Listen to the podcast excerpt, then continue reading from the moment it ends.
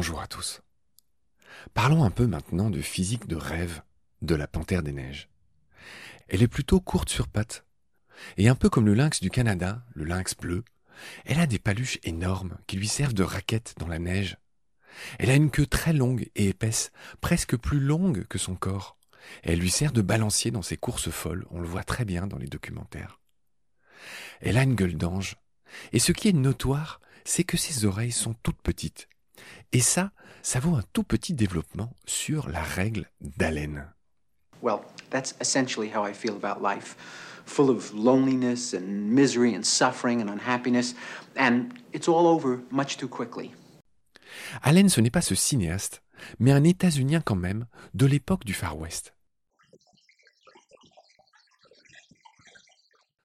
En 1877, ce spécialiste des mammifères et des oiseaux a noté que les animaux des climats froids étaient plus compacts que leurs cousins des climats chauds. Chez les animaux polaires, les membres et tout ce qui dépasse du corps est plus rabougri, plus petit, ce qui laisse moins de prise au froid. Et chez les animaux des régions chaudes, c'est le contraire, tout simplement pour évacuer la chaleur. Je vous donne plusieurs exemples que vous connaissez tous.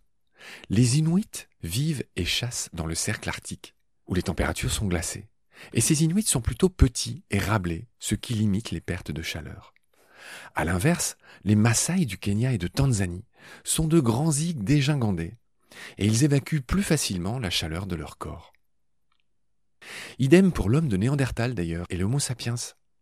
L'homme de Néandertal avait des tibias plus courts que la cuisse et des avant-bras plus courts que le bras. Mais chez nous autres, Homo sapiens, à l'exception notable des Inuits, nos demi-membres sont d'égale longueur. Dernier exemple, les renards, comme le renard polaire, ont de toutes petites oreilles, tandis que son cousin le fennec, le plus petit renard du monde qui pèse moins de 1 kg, a de grandes oreilles qui lui servent à évacuer la chaleur. Pensez aussi aux oreilles de l'éléphant d'Afrique, c'est le même système.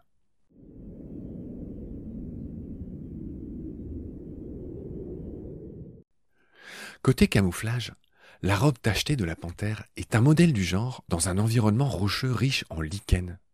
Je connais des photographes qui l'ont prise en photo sans s'en rendre compte, alors qu'ils photographiaient autre chose, et ils se sont rendus compte de la présence de la belle fantôme alors qu'ils retravaillaient leurs photos après coup. Du point de vue du tempérament maintenant, la panthère des neiges est très furtive. Elle est craintive.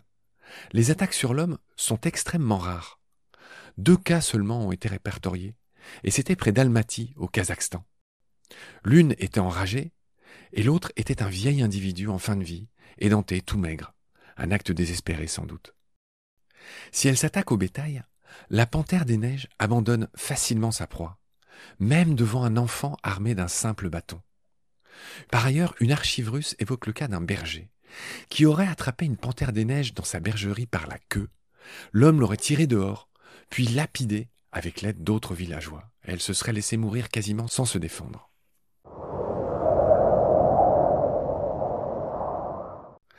Passons maintenant à son régime alimentaire.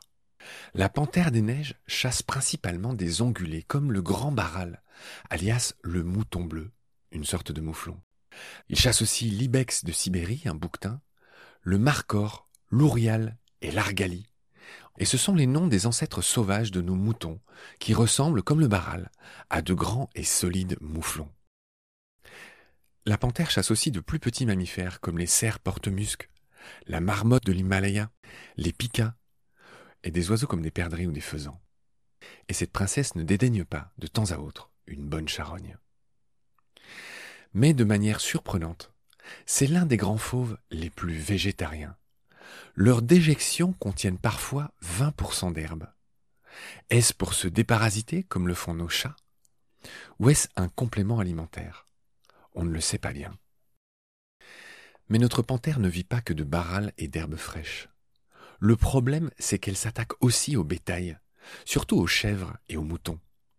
Si elle s'introduit dans une bergerie, il peut y avoir du surplus killing. Comme un renard dans un poulailler, elle va tuer un maximum d'individus. Nous avions vu ça, ce concept, avec Jean-Michel Bertrand dans les épisodes sur le loup, et aussi avec Jean-Marc Landry sur France Culture dans Mécanique du vivant. Et c'est terrible ce surplus killing. Ça dégoûte, ça écœure les éleveurs, qui du coup en retour ont envie d'exterminer toutes les panthères et tous les loups chez nous. Il se passe la même chose avec les gloutons, le wolverine, chez les Sam en Laponie, ces éleveurs de rennes.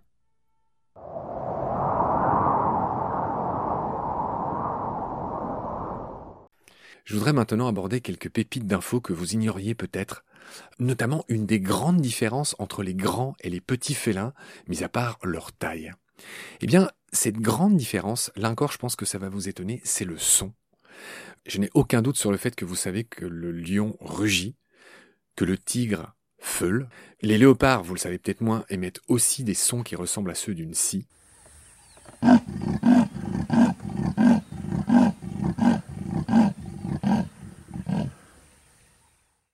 Mais les chats que vous connaissez beaucoup mieux sont loin du compte. Au mieux, ils miaulent, ou ils ronronnent, ou ils gémissent, ou ils émettent des petits bruits, on va dire, qui ne sont pas du tout des rugissements ou des feulements.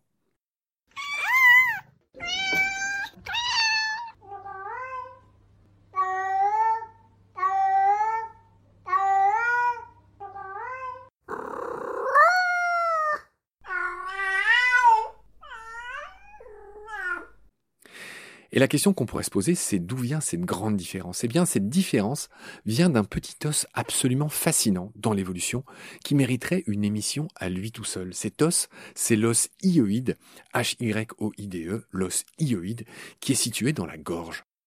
C'est un os fascinant parce que c'est le seul de notre corps qui n'est connecté déjà à aucun autre os.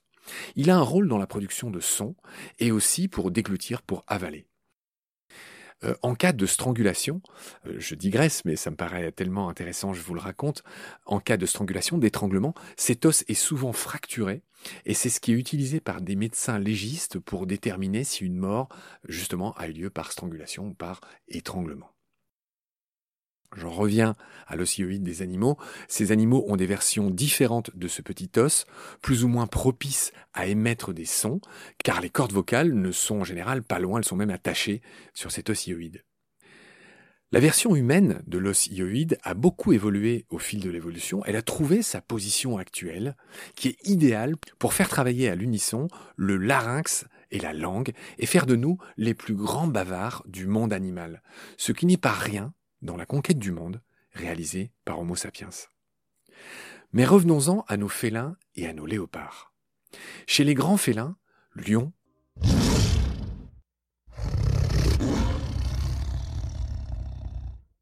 tigre,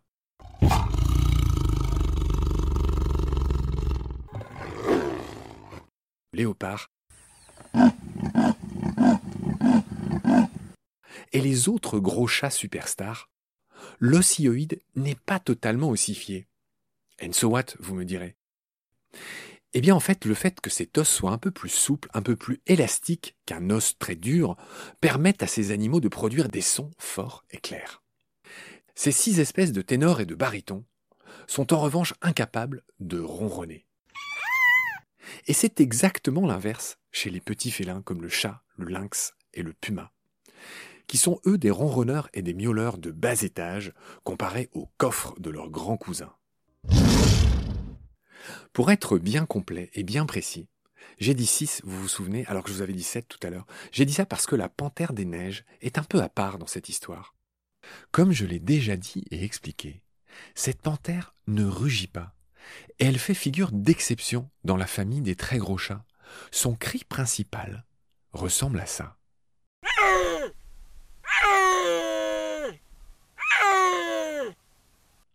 Ce que vous venez d'entendre, c'est une femelle qui appelle les mâles. Et je ne sais pas vous, mais moi ça me fait penser au cri qu'a enregistré Laurent Gélin dans son beau film Lynx. Et il nous raconte ça dans la mini-série Montier 2022. Il est là, il est là.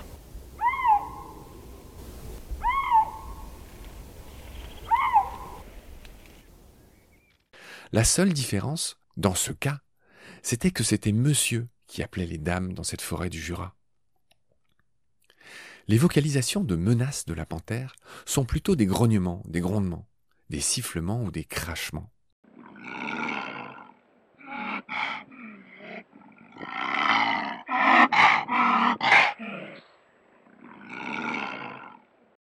La panthère des neiges est avec le tigre Panthera tigris, le jaguar, Panthera onca, et la panthère nébuleuse, Neophelis nebulosa. L'un des félins utilisant aussi le prustène. Vous en aviez entendu parler?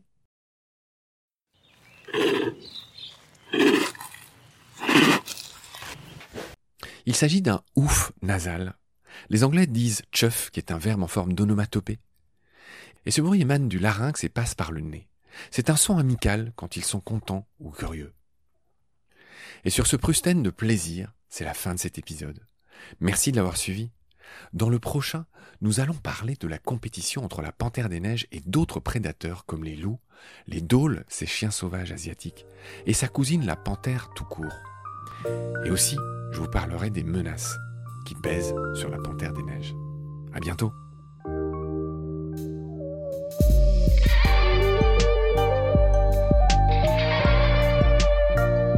C'est la fin de cet épisode. Merci de l'avoir suivi. Pour continuer, nous avons besoin de votre soutien. Et vous pouvez nous aider simplement, en quelques clics et gratuitement. Il suffit par exemple d'utiliser le moteur de recherche solidaire Lilo. Ainsi, chacune de vos recherches sur Internet générera des gouttes qui seront reversées au projet de votre choix, comme Baleine sous gravillon par exemple. Vous pouvez par ailleurs vous abonner à nos podcasts comme d'habitude, partager les liens, devenir adhérent de l'association BSG ou encore faire un don sur Helloasso ou sur Tipeee. Grand merci par avance. Je remercie tous mes équipiers pour leur aide précieuse. Je vous retrouve bientôt pour de nouveaux épisodes. Et d'ici là, prenez soin de vous et de ce qu'il y a autour de vous. Merci. À bientôt.